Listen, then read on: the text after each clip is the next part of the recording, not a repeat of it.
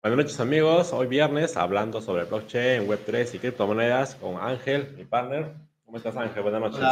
Hola, buenas noches a todos. Eh, como dice Roberto, todos los viernes acá nosotros reunimos para hablar un poco de blockchain, este Web3 y, y lo último, ¿no? Hoy día traemos un tema, yo creo, este controversial por lo que, por lo que viene sucediendo, ¿no? Creo que muchas eh, muchas acciones, muchas situaciones que han sucedido en estos últimos tiempos están incitando mucho y se está hablando mucho en redes de lo que son regulaciones.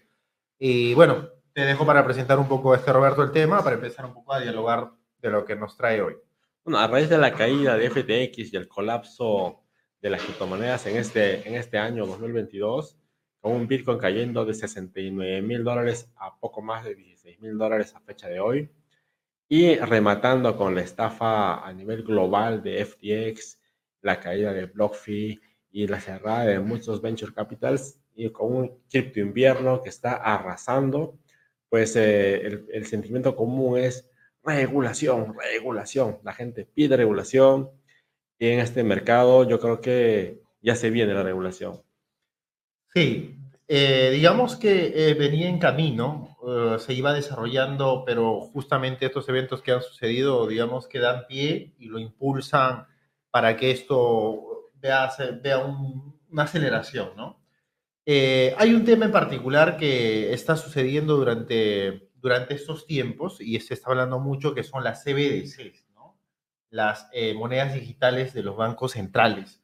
Creo que ese es un tema eh, para verlo desde, muchos, desde muchos ángulos, porque da mucho a conversar, porque creo yo que el, que el común, el que tiene algunas criptos, el que tiene algunos satoshis u otras altcoins, creo, creen que las CBDCs posiblemente sean una, un camino de regulación que, que por lo menos resguarde y lo salvaguarde en estos tipos de eventos de caídas, pero tú qué opinas, Roberto? Estamos, este, ¿Qué opinas de las CBDCs? Y creo que eh, es un momento para empezar a hablar de, este tipo de regulación.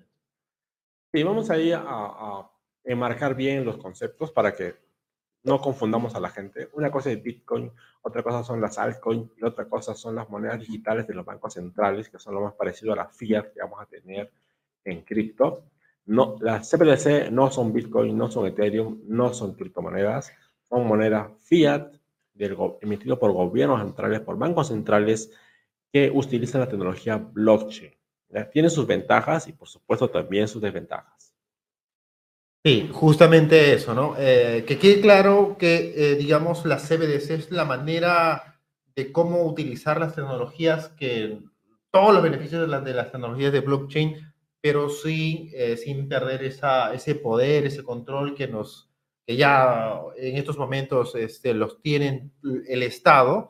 Entonces, eh, hablemos un poco más. Este, ¿Qué países eh, están empezando? Sede Singapur, por ejemplo, que es uno de los países que ya tiene su, su CBDC implementada. Eh, ¿Conoces algunos otros países que ya vienen en este camino, están más avanzados? Estados Unidos seguramente. ¿Cómo va eso?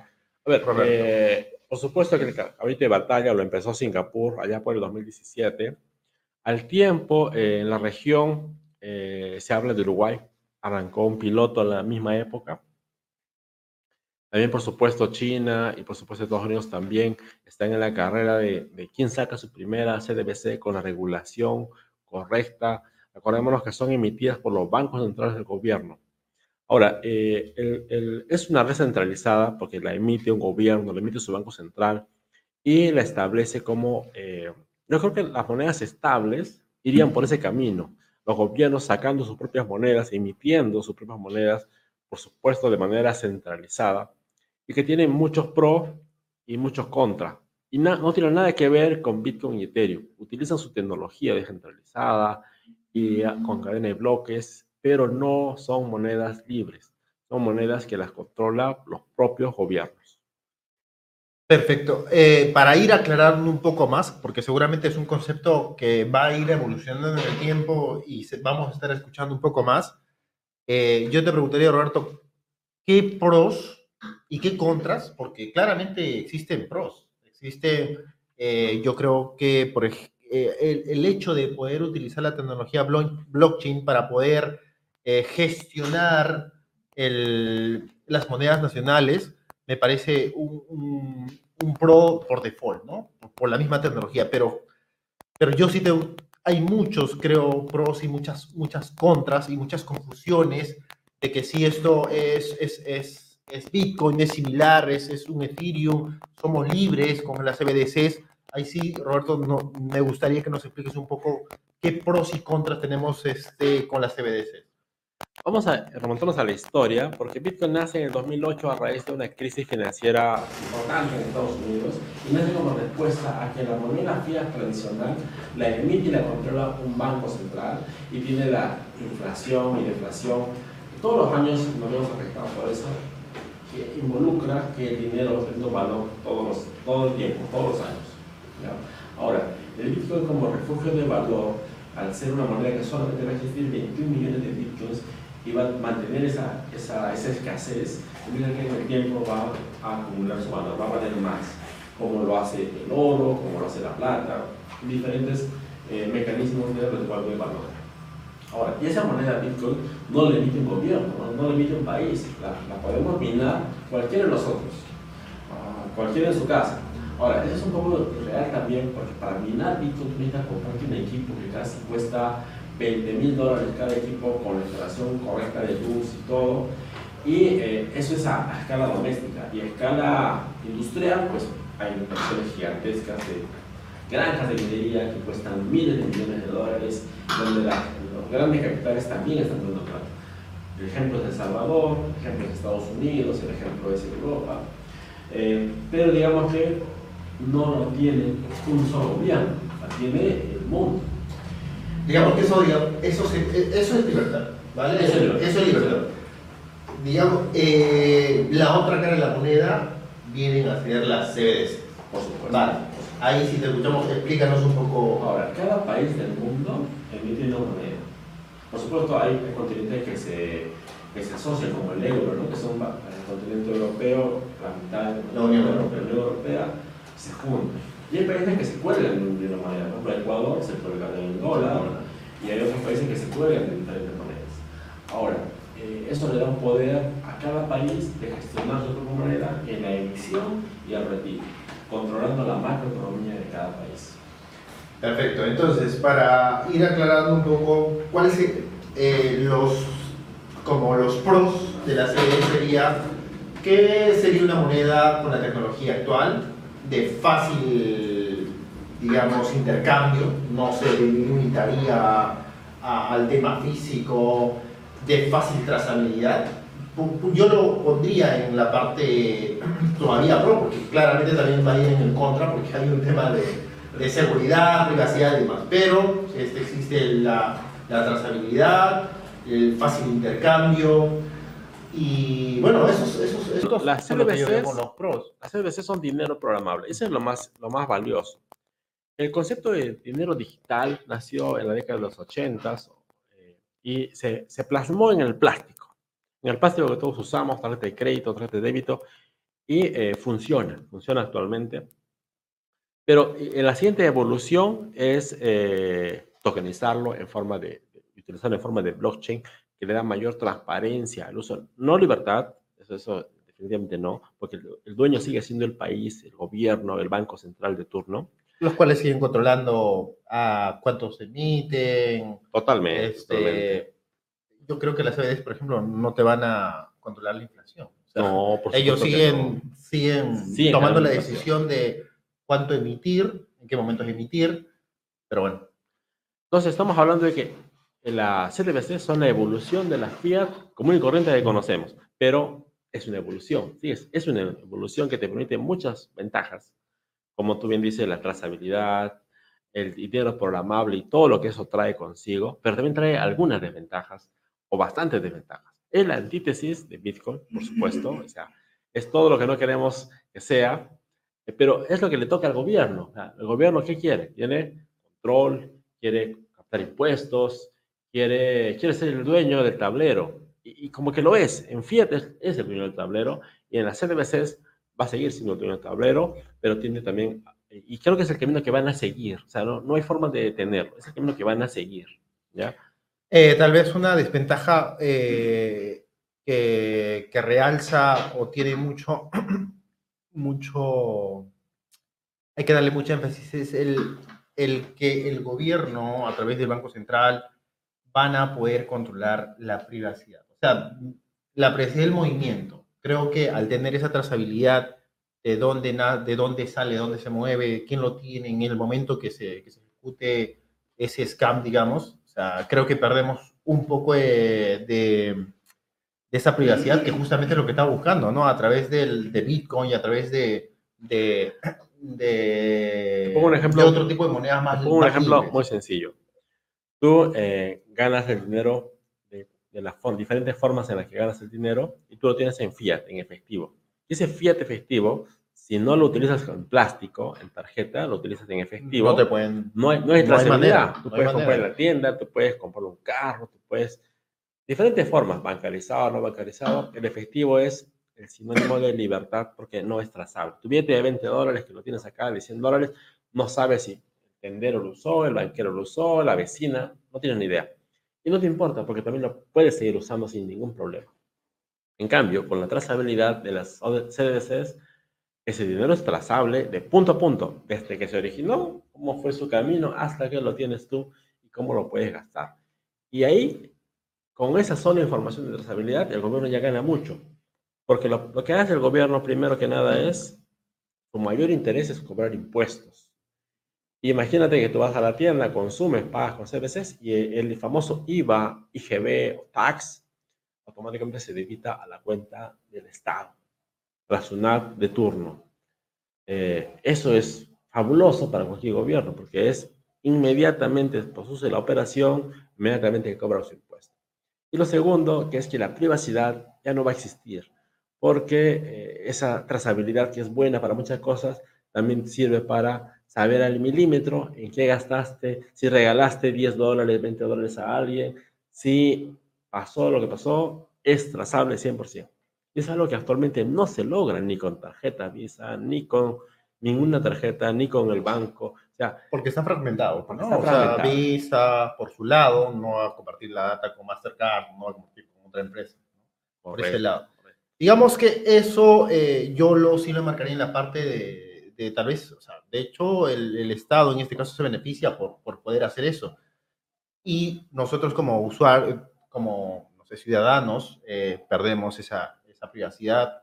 No lo sabremos tampoco cómo están siendo nuestro, cómo están siendo usados ese tipo de movimientos que vamos por, por parte del Estado, por, por parte del, del Banco Central.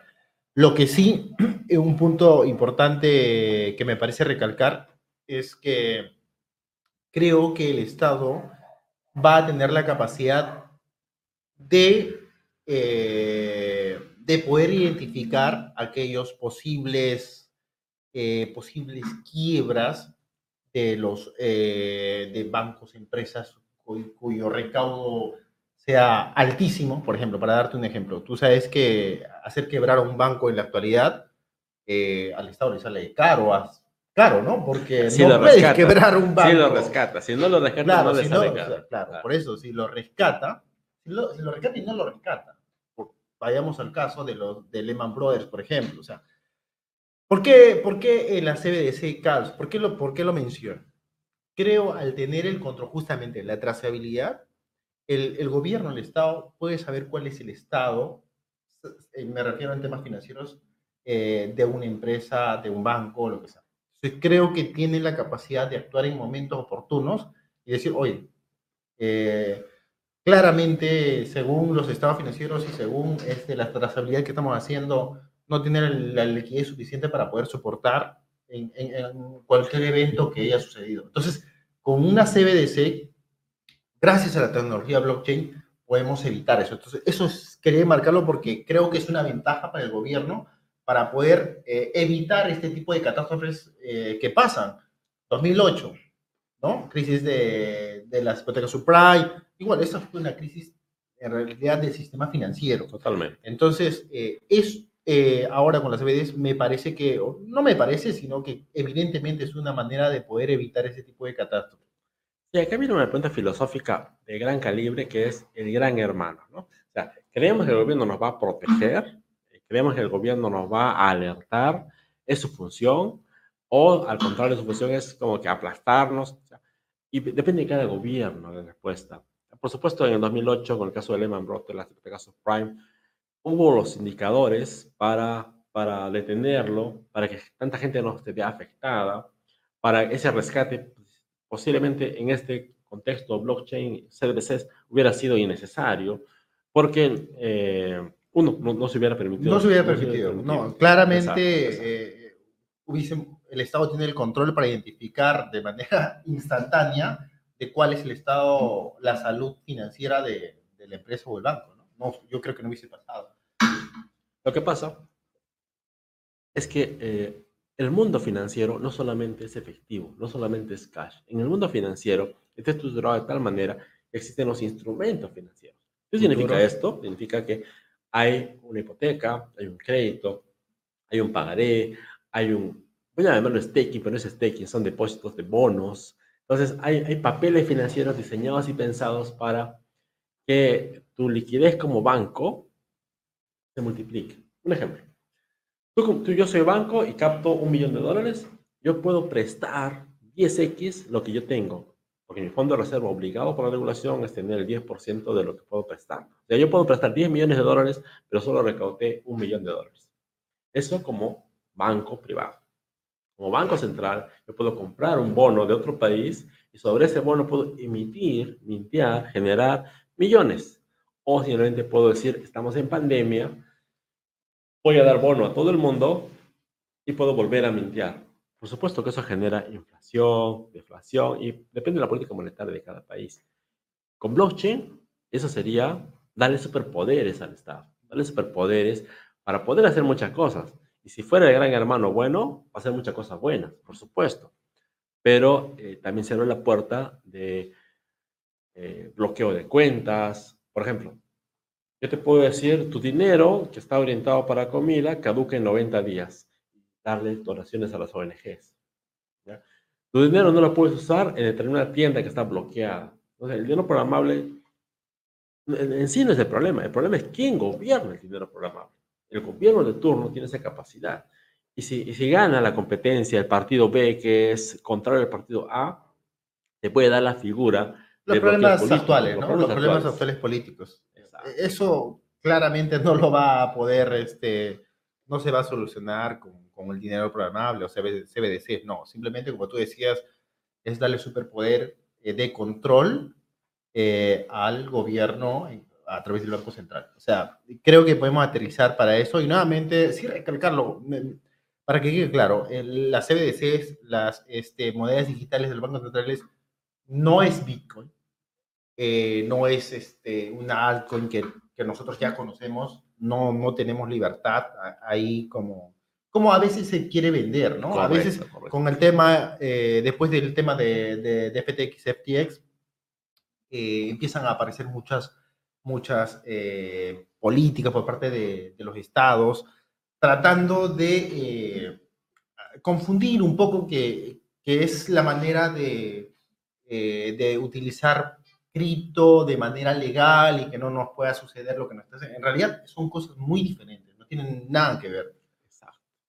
Son tan. Solamente, eso sí me gustaría, eh, solamente la tecnología que nos hizo posible este, el tema de Bitcoin y demás en favor de, de los gobiernos. Correcto. Yo creo que esa es la evolución natural del dinero fiat como lo conocemos. O sea, es, y va a seguir evolucionando hacia eso. Así como sabemos que todo va a tokenizarse, también todo se va a digitalizar.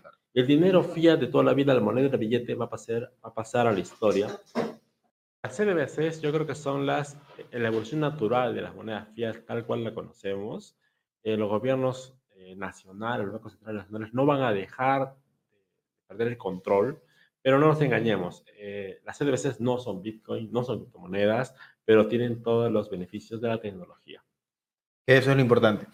Ya un poco para ir eh, cerrando esta charla bastante interesante, Roberto, sí me gustaría que nos des unos detalles de cómo van los países, qué países nos, están llevando a la delantera y cómo va la TAM.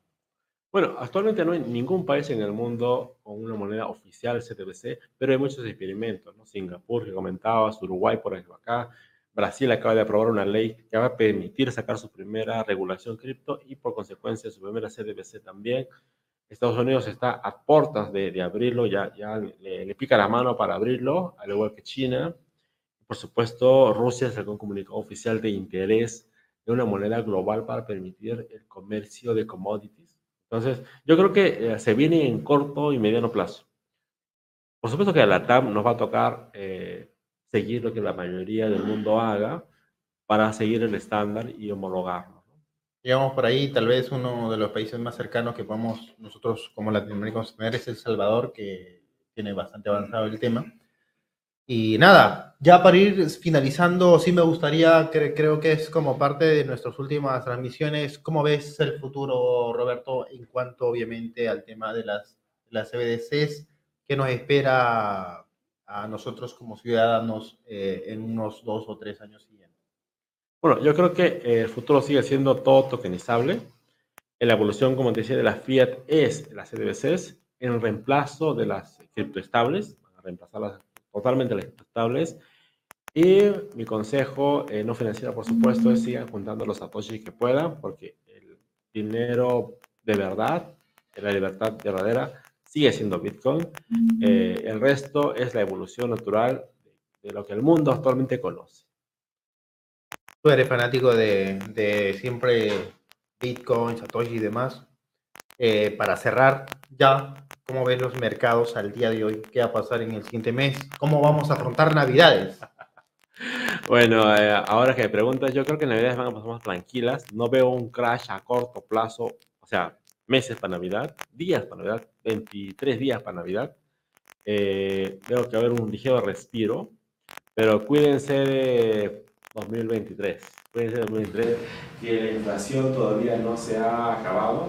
Estamos abriendo la olla de la inflación, todavía va a haber crisis, pero son oportunidades para rearmar nuestro portafolio. Perfecto, Roberto. Nada, con eso vamos cerrando. De mi lado, yo soy, como ya saben, Ángel Jara, siempre acompañando acá a Roberto, que es el experto en, en cripto y blockchain. Y nada, conmigo sería hasta la siguiente transmisión. Bueno, te dejo para que te despidas. Y cualquier cosa, recuerden, déjenlo en los comentarios. Seguramente nosotros estaremos eh, tocando los temas que a ustedes les interese que, que, hablemos y demás. Solamente déjenlo en los comentarios que siempre los estamos leyendo. Atentos a las jugadas en el mundial, todavía seguimos con Qatar, aprendiendo blockchain, cripto y por supuesto Web3. El futuro, allá vamos. 周总，大家好。